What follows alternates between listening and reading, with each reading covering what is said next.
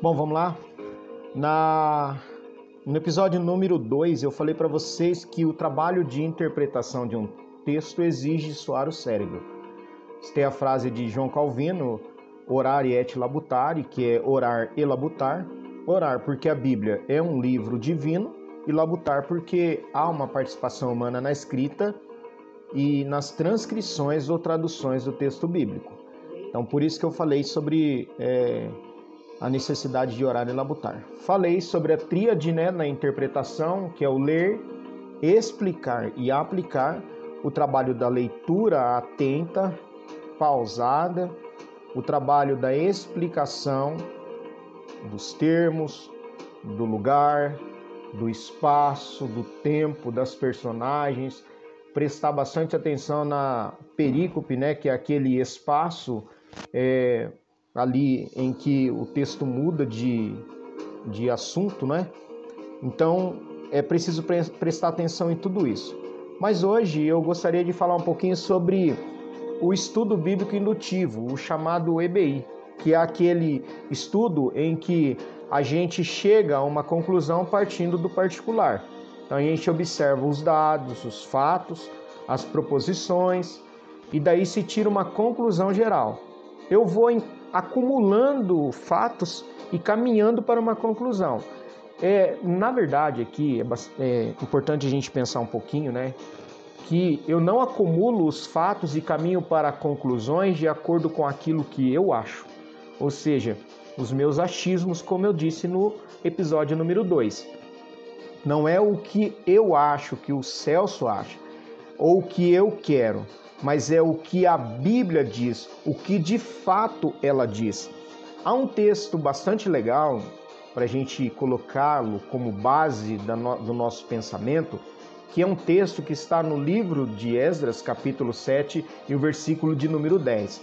Lá naquele texto, é, existem ali algumas palavras importantes que a gente poderia pensar um pouquinho sobre elas, poderia não e podemos, que diz assim, ó, porque Esdras tinha disposto o seu coração para buscar a lei do Senhor e para cumprir e para ensinar em Israel os seus estatutos e os seus juízos. Bom, três verbos aqui eu gostaria de grifar para a gente pensar um pouquinho: buscar, cumprir e ensinar.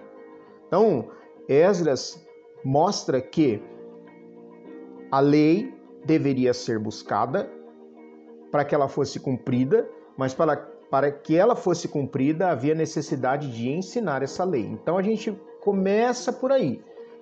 A gente começa pensando por aí. Bom, quais são os métodos ou os tipos de métodos é, indutivo? Né? Nós temos pelo menos três.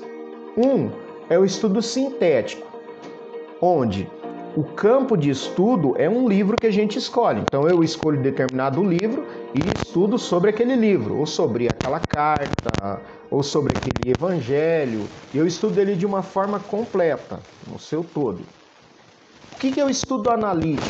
O estudo analítico é, a, é quando eu pego apenas uma passagem, apenas, por exemplo, o cego de Jericó. Eu não vou estudar o evangelho todo, eu estudo somente a passagem onde, há, onde fala sobre o cego, o cego de Jericó. E o outro estudo, que é eu vou ter como campo de estudo o assunto, apenas um assunto em si, eu quero falar sobre dízimo, eu quero falar sobre hum, é, pureza, sobre santidade. Esse é o estudo tópico. Então vamos lá, para a gente sintetizar isso aqui, para ficar mais simples o nosso entendimento, que não podemos ir muito longe com esse podcast. Então fica assim, ó. Os tipos de método indutivo. Estudo sintético, eu estudo um livro. Estudo analítico, eu estudo uma passagem. Estudo tópico, eu estudo um assunto. Tudo bem? Sintético, um livro. Analítico, uma passagem. Tópico, um assunto. Valeu? É isso aí. Deus abençoe. Fiquem com a gente nos próximos podcasts.